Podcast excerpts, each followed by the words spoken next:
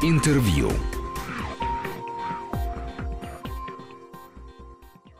Студии Григорий Заславский. Добрый день. В Москве в разгар лета уже во второй раз открылась выставка с тем же самым названием, что и год назад. Называется она «Здесь и сейчас» в Центральном выставочном зале «Манеж», который показывает, ну, я не знаю, в прошлом году это было достижение в актуальном искусстве, в этом году это, э, скажем так, разные художественные школы и практики. И я рад приветствовать в этой студии участников э, этого проекта. Это архитектор выставки и куратор Юрий Авакумов. Здравствуйте. Здравствуйте и архитектор, и в данном случае руководитель студии ДЭС номер 5, которая в рамках этой выставки отвечает за стрит-арт. Михаил Лобазов, здравствуйте, Михаил. Добрый день, Скажите, Григорий. пожалуйста, да, а как у вас в этом году, какая была задача? Ну, понятно, что в прошлый раз это была такая предвыборная выставка, которая должна была показать, э, что у актуального искусства есть э, какие-то не страшные формы. Э, выставка была очень хорошая, на мой взгляд, сделанная Катей Бочевар и собранная, по-моему, в какие-то рекордные сроки. В этом году году вся эта экспозиция представляет из себя да, какое-то количество колонн, 12, и какая у вас была цель, какие задачи поставили, какие вы решили, и от каких вы отказались и ушли в другие стороны? В этом году ко мне обратился Московский музей современного искусства как оператор этого года и предложил сделать выставку и как архитектору, и как куратору на тему художественного образования. То, что было дальше, это было уже моим изобретением. Вот эти башни, 12 башен, приглашенные студии, э, разные виды искусства принципиально. И в качестве такого 13 элемента это открытая сцена, на которой постоянно должны идти мастер-классы, круглые столы. Ну да, раз образование, то можно чего-то Потому что, научиться. естественно, оно не ограничивается 12 самыми даже, может быть, и лучшими школами, но оно страшно разнообразное. Вот я, например, был потрясен, когда узнал, что в Москве 49 аж высших учебных заведений, отвечающих за художественное образование, в которых а, творится под 200 образовательных программ. И это, как мы понимаем, не считая разнообразных кружков, которые существуют при музеях, при ЖЭКах, там, или как это теперь называется? Дезах. При дезах, при просто домах, и где учат ну, каким-то таким замечательным вещам, вроде кройки, шитья или лепки, или даже рисования, но которые даже как бы отсутствуют на карте Москвы. Проявление такой карты, отсюда название, кстати, «Атлас», и была, и остается сейчас вот посвящена эта выставка. А, ну, вы когда сказали про эти 49 школ, то понятно было, что выбор был непрост, потому что одно дело, когда мы кого-то знаем, и они прекрасны, другое дело, вдруг выясняется, что те, кого мы не знаем, они тоже по-своему замечательные. Как вы в результате отбирали? Ну вот сначала вроде бы отбор начался по школам, потом мы поняли, что я понял, вернее, что это неэффективная работа для куратора, потому что, представьте, вам было бы прислано письмо с тем, чтобы вы от своей школы кого-то выбрали. То же самое касалось бы, например, Суриковского института и так далее. Такое письмо, и поверьте, это... мы тоже получили, и правда, за неделю это... до открытия. И все это превратилось бы в Но такой, это уже был в общем... постфактум. Вас ставили, бюрократическое... свершившимся уже фактом. Бюрократическое мероприятие. И чтобы этого избежать, стали искать людей. Поэтому я в кого-то, ну, многих я знал, кого-то мне советовали. И надо сказать, что выбор был не так уж э, сложен. Я имею в виду, что мне нужно было найти э, для выставки, во-первых, современного художника, буквально современного. Мне нужно было, чтобы этот современный художник одновременно преподавал в одном mm-hmm. из любых учебных заведений, как высших, так и дезов. И, наконец, мне нужно было найти художника, который способен был бы построить инсталляцию вот в этом ограниченном объеме в 100-метровой башне. 100 метров – это площадь, я имею в виду. Башни такие 11 метров в диаметре, 8 метров высотой. 100 метров – это как… Вот, квадрат, внутри, квадрат, площадь, то есть там площадь, внутри 100 площадь. квадратных метров? Даже больше немножко. Ну, кажется, ну, намного больше меньше. там на Несколько метров, да. да. И таких оказалось не так. То есть, в общем, когда мне кто-то говорит, можно было выбрать кого-то другого, кого? В общем, на самом деле, не так много у нас действительно современных художников преподает. Кроме того, мне было интересно искать людей с собственными какими-то взглядами на преподавание, а вовсе не тех, кто регулярно, так сказать, выполняет планы Министерства образования. Программные установки. Да, программные установки. Поэтому, в общем, это то, что я называю, в итоге было отобрано 12 белых ворон. У каждого своя собственная методика, каждый по-своему работает со студентами или с детьми и так далее. И, в общем, была поставлена задача перед каждым. Я каждому рассказывал о том, что такое вот эти 8 на 11, какой объем, где можно разместить, куда можно поставить свет. И, естественно, просил, чтобы эта инсталляция, которую им предстояло сделать, чтобы она была интерактивной и работала вполне в, в автономном режиме, то есть даже без присутствия автора, и чтобы она была, в общем, рассчитана на любой возраст. Меня некоторые спрашивали специально, кто придет. Я говорил, что прийти может кто угодно. Взрослый, ребенок, взрослый с ребенком, россиянин, китаец, в общем, любой человек, который окажется на Каменщик, Манежной площади. преподаватель рисования. Да, поэтому это не выставка, как бы сказать, высокого искусства или высокого современного искусства. Это выставка образовательных, опять же, инсталляций. Мгм. А там можно, как вот в случае с театральной инсталляцией, можно покататься на быке Родео, где-то можно порисовать буквально, где-то можно поглазеть, где-то можно сделать селфи. То есть они все разные, и они, в общем, работают. Скажите, а, то есть вот это вот количество башен там, и э, оно было с самого начала для вас понятно, и уже под количество башен вы выбирали... Да, То есть пожалуй, это вопрос, так. насколько это связано с нумерологией? Нет, с нумерологией это, конечно, связано. Разумеется, 12 – это замечательное число, Ну это дюжина, и мы знаем, что самые знаменитые ученики, их тоже было 12 у самого знаменитого учителя в истории человечества. Так что, в общем, это все понятно. Но, да, действительно, это все-таки привязано к пространству манежа. Мне Мгм. показалось, что вот, вот именно столько займет, и уже больше ничего будет не прибавить. Как происходило дальше взаимодействие со всеми этими замечательными художниками? Ну вот вы им все это рассказали, а дальше пошла, естественно, работать фантазия, и, э, разумеется, свет в каком-то месте нужно было, чтобы Мгм. в результате был развешен по-другому. Да, до каких компромиссов в итоге вы Понятно. дошли? Технологически это было, как мне кажется, довольно просто, и даже, я бы сказал, естественно. Автор сочинял, включив фантазию, сочинял один вместе со студентами свое решение пространственное, рассказывал мне, естественно. Я задавал какие-то ут- уточняющие вопросы, потом дальше сочувственно похлопывал автора по плечу и говорил, ну а дальше вот тебе проектный менеджер, работай с ним, у тебя бюджет такой-то. Все. А бюджет еще какой-то был, да? Да, был бюджет, естественно, для того, чтобы повесить лампы, повесить, смонтировать там, и так далее, привести. Там, э, Подготовить какие-то там довольно значительная, надо сказать, за всем за этим да. значительная, конечно, стоит работа. И дальше я автора почти не контролировал. Я иногда высказывал какие-то свои суждения, но как частные суждения, потому что я с большим уважением отношусь к авторам и считаю, что если взрослый человек делает ошибку, то пусть он ее делает самостоятельно. И хуже было бы, если бы мы оба начинали там делать какие-то ошибки.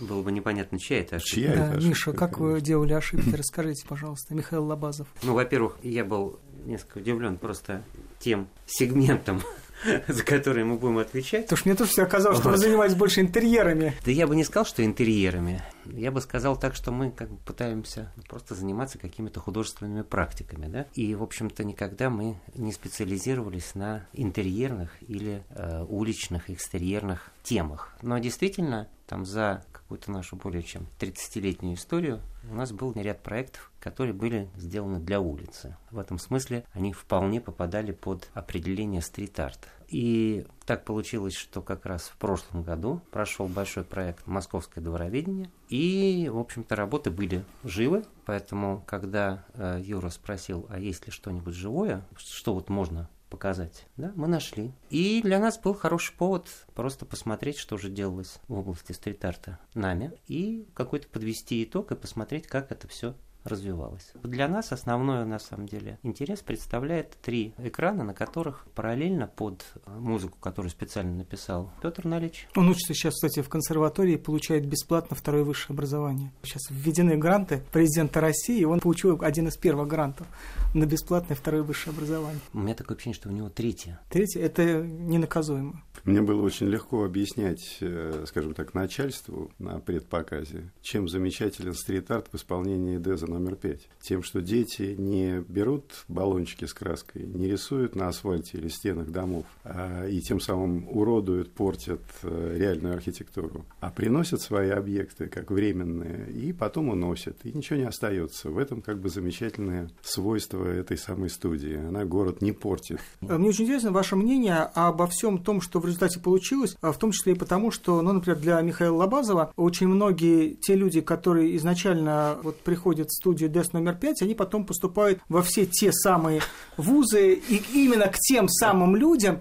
И дальше вот э, можно было пройтись и посмотреть, боже мой, я их учил этому самому доброму вечному, или там мыслить э, в пространстве, а они что? Насколько вот эта вот следующая ступень образования, они становятся следующими для тех людей, которые начинал э, вот э, в этом самом замечательном пространстве Ну, клуба «Дом». Ну, во-первых, я все время сторонюсь как бы слов «я учу». Ну да. Вот. Мы просто вместе пытаемся развивать наш мыслительный аппарат. Вот и все. Если человек думает, то, в принципе, он может э, работать в любой области. В Врачом литературе, стать. например. В литературе, Да, там, там же- совершенно верно. Да-да-да. Там для Я меня обожаю, абсо- например, тексты, которые пишут э, Да, да, да, да, студийцы. да, да, когда не халтурят, Деза. да. И когда халтурит, тоже хорошие. Нет, Да? дело в том, что все же как бы, ну вот... Всё е- показательно, да. Есть, нет, просто проблема в том, что есть легкие тексты, а есть халтурные тексты, но это тоже тексты, и они обладают какой-то своей неповторимой аурой. Там какой-то чей-то текст замечательный. Вот, э, Про голубей? пок- Да, про Да. улит. Как там что? Электрики уронили гаечный ключ слэп,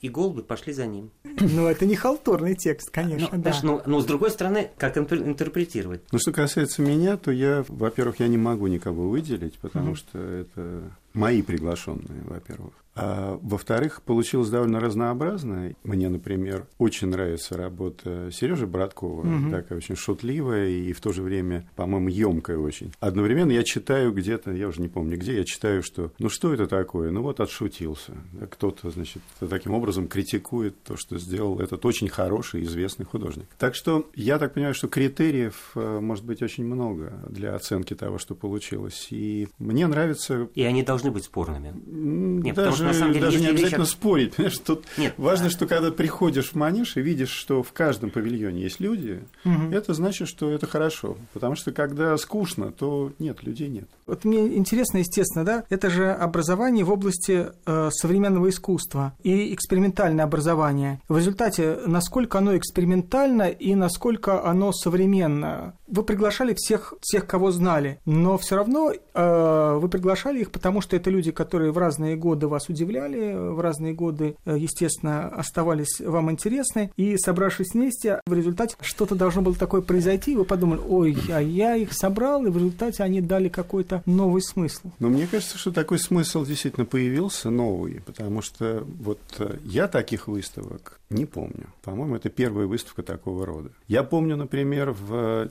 90, кажется, третьем году выставку такого центра медиаискусств, э, знаменитого теперь в Карлсове. Но тогда он только-только появился. И там была выставка, вот чуть ли не первая выставка вот этого самого медиаискусства. Она состояла из двух частей, из большой и маленькой. Вот в большой части были работы таких художников, как, э, не знаю, Ребекка Хорн или Джеффри Шоу с разными какими-то механизированными какими-то объектами.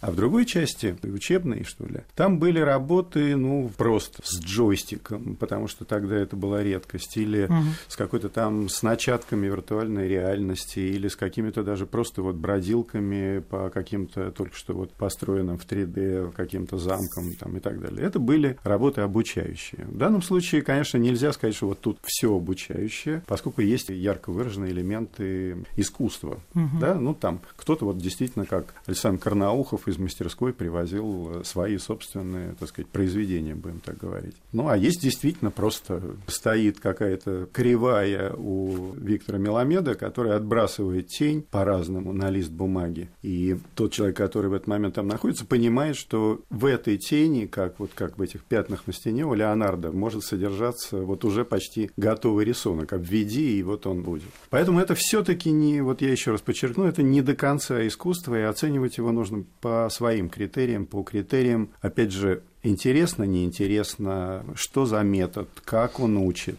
Вот э, там Миша рассказывает, что он просто работает вместе с детьми и вместе что-то ищет, да, а кто-то показывает фокусы, а кто-то шутит вместе с детьми, а кто-то, ну я не знаю, все разные. И мне это очень-очень вот само по себе, вот эта разница, мне она сама по себе интересна. Мы должны прерваться на выпуск новостей. Через 2-3 минуты мы вернемся в студию и продолжим разговор. Интервью.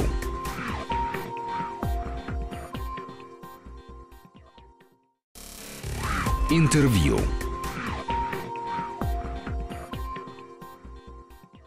Центральном выставочном зале «Манеж» открылась выставка, называется она «Здесь и сейчас». И я рад приветствовать участников проекта. Это архитектор и куратор Юрий Авакумов и один из авторов, э, руководитель студии ДЭС номер 5, архитектор Михаил Лобазов. А есть ли что-то интересное, что вы увидели на этой выставке в соседних павильонах или в своем? Скажем, я просто чуть ли не обложился памперсами, когда увидел собранные вместе материалы там 30-летней давности. Угу. Когда ты смотришь там на каких-то детей, понимаешь, что эти дети уже водят своих детей. Но это так как бы, это из разряда воспоминаний пенсионеров. А в принципе, мне очень понравился кусок, который сделал э, Братков, очень лаконичный и на самом деле обучающий. При этом просто надо сбросить какие-то шорос восприятия просто этих текстов.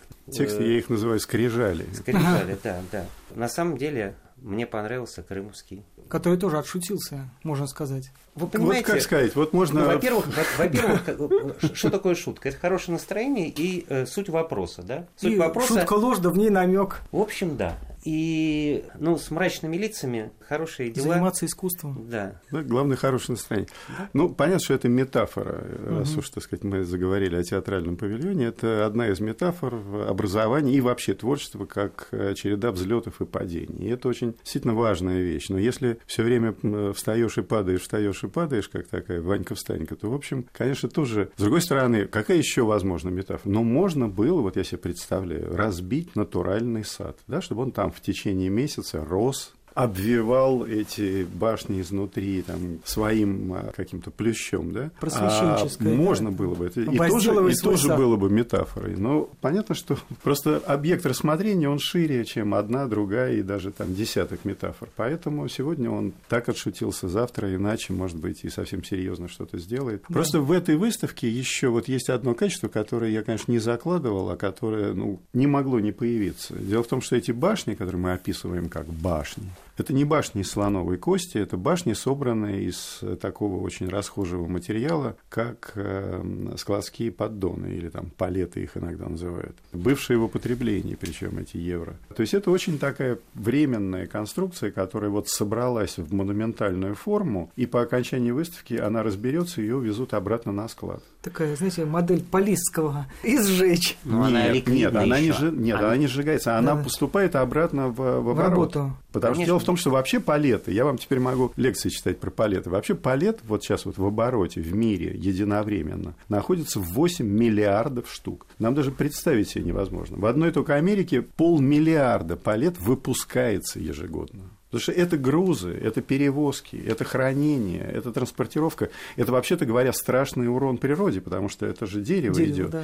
И лучше ничего не придумали, потому что все вот эти вот там какие-то гофрокартонные и прочие варианты, они одноразовые, они не проходят вообще, и это все равно это дерево. Поэтому это вот э, человечество вот таким образом торгует само с собой, и использование этого материала, оно в общем, в каком-то да, высшем смысле даже метафорично. Но мы его просто возвращаем на тот склад, откуда мы его взяли.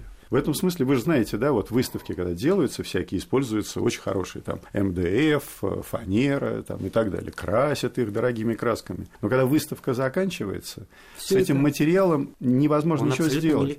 Его второй раз нельзя использовать, потому что он всегда по месту там и так далее. И он просто утилизуется, вообще вот именно сжигается буквально. А мы использовали материал, который возвращается. То, что сделано там внутри, оно тоже по-своему как бы эскизно. Оно возникло вот на эту выставку,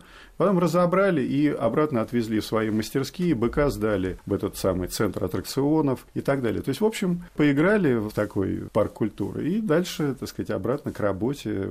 Сентябрь, учебные занятия начинаются. Да. А при этом, э, несмотря на наличие там, среди вот этих образовательных э, институций, скажем, Академии художеств или вот Суриковского института и так далее, самой старой школой оказалась экспериментальная детская студия Кирпичева. Ей 40 лет, и это... Потому что, оказывается, все таки школа – это человек. Поэтому, если считать по тому, кто сколько преподает, что ли, кто сколько работает со студентами, с детьми и так далее, то оказывается, что самое старое – это как раз студия ДАС. И в этом смысле выбор, который э, сделал наш э, товарищ Кирпичев, показать часть архива вот этого 40-летнего, это выбор сам по себе фантастический, сам по себе обучающий. То есть он говорит как бы человеку, который приходит на выставку, да, предположим, это какой-то, опять же, детский педагог, который уже там 10 лет работает с детьми. И этот педагог вдруг обнаруживает, что можно начинать собирать архив своих студийцев вот уже давно, потому что архив сразу переводит это в категорию искусства. И когда там накапливается 150 тысяч единиц, это говорит и об интенсивности образования, преподавания,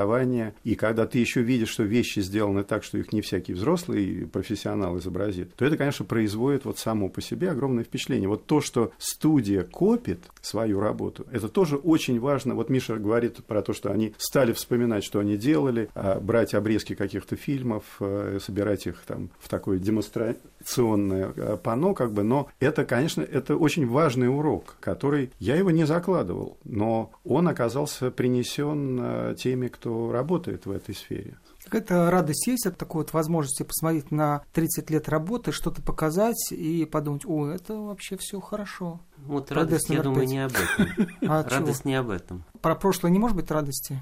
светлые воспоминания это все-таки не совсем радость. Нет, да? это вообще вот. да. Это грусть. Я боюсь, что просто слово радость ну, не совсем применимо а к ощущениям, которые. Но чувство удовлетворения да. все-таки да. есть. Да, да есть. Ну, ну, скажем так, здесь просто намного проще задача, чем там, в двороведении, когда там ты работаешь как бы над созданием самих этих. Дети угу. создают сами работы. Здесь для нас единственный как бы был момент там новизны, это действительно работа с этими тремя экранами, потому что три разных способа повествования. Один это просто какие-то растянутые слайды, один экран это действительно нарезка из архивных съемок разных лет, и один это просто вот там день жизни угу. студии в преддверии выставки. открытия выставки. Но с другой стороны, выставка это вообще для художника это не конечный э, результат. Э, любая выставка это все равно для художника, это все равно урок для того, чтобы следующую выставку сделать как-то вот с учетом иначе или повторить. Но в общем это урок. Я говорил, что я не внедрялся в замысел и в саму инсталляцию, которую предлагали вполне взрослые люди. Но я, например, свои какие-то переживания у меня есть. Вот мне кажется, что, ох, тут вот слишком много. Если бы было вдвое меньше, то оно все равно был бы тот же эффект. А сюда захожу, говорю, ах, здесь вот слишком мало, сюда бы добавить объектов, и было бы сложнее. То есть какие-то переживания у меня собственные есть уже по поводу обживания, что ли, вот этих вот пространств. Ну, а что там у зрителя вообще происходит, я даже и... Ну, какие-то я читал отзывы, какие-то очень симпатичные, людям нравится. Наверное, последний вопрос. А вот вы достаточно много делаете выставок, и э, бывает такое, что вы от чего-то отказываетесь, понимая, что вы не можете придумать что-то интересное, что вот такое вот э, совершенно неожиданное решение, оно вот не приходит, не приходит, не приходит, и думаете, нет, это ну, у меня сложности, я придумываю обычно в первые пять минут. И вот эти вот э, башни были придуманы сразу? Они были придуманы довольно быстро, да. То есть вообще проект был сделан недели за две, ну а потом дальше приходилось э, просто так ждать, пока все остальные действующие силы подтянутся, пока будет осмечена вся, так сказать, вся вот эта вот предстоящая работа, пока будут э, собраны художники, пока будут написаны технические задания, пока это все уйдет на тендер и так так далее, и так далее. То есть вот это уже вот... А, а так-то сам проект, э, причем вместе с, как положено, с рендерами, с планами там, и так далее, это все было утверждено еще в конце апреля в Департаменте культуры. Так что это, у меня не было тут каких-то... Я его сделал, его утвердили, а дальше куда там метаться? Спасибо вам большое. Спасибо, что пришли. Я напомню, что говорили мы про выставку «Здесь и сейчас», которая открылась на днях в Центральном выставочном зале «Манеж» в самом центре Москвы. Посвящена она в этот раз художественному образованию. И э, гостями в студии сегодня были архитектор и куратор этой выставки Юрий Авакумов и один из авторов, э, руководитель студии ДЭС номер 5, архитектор Михаил Лобазов. Спасибо вам. Спасибо. Спасибо. Всего хорошего. Интервью.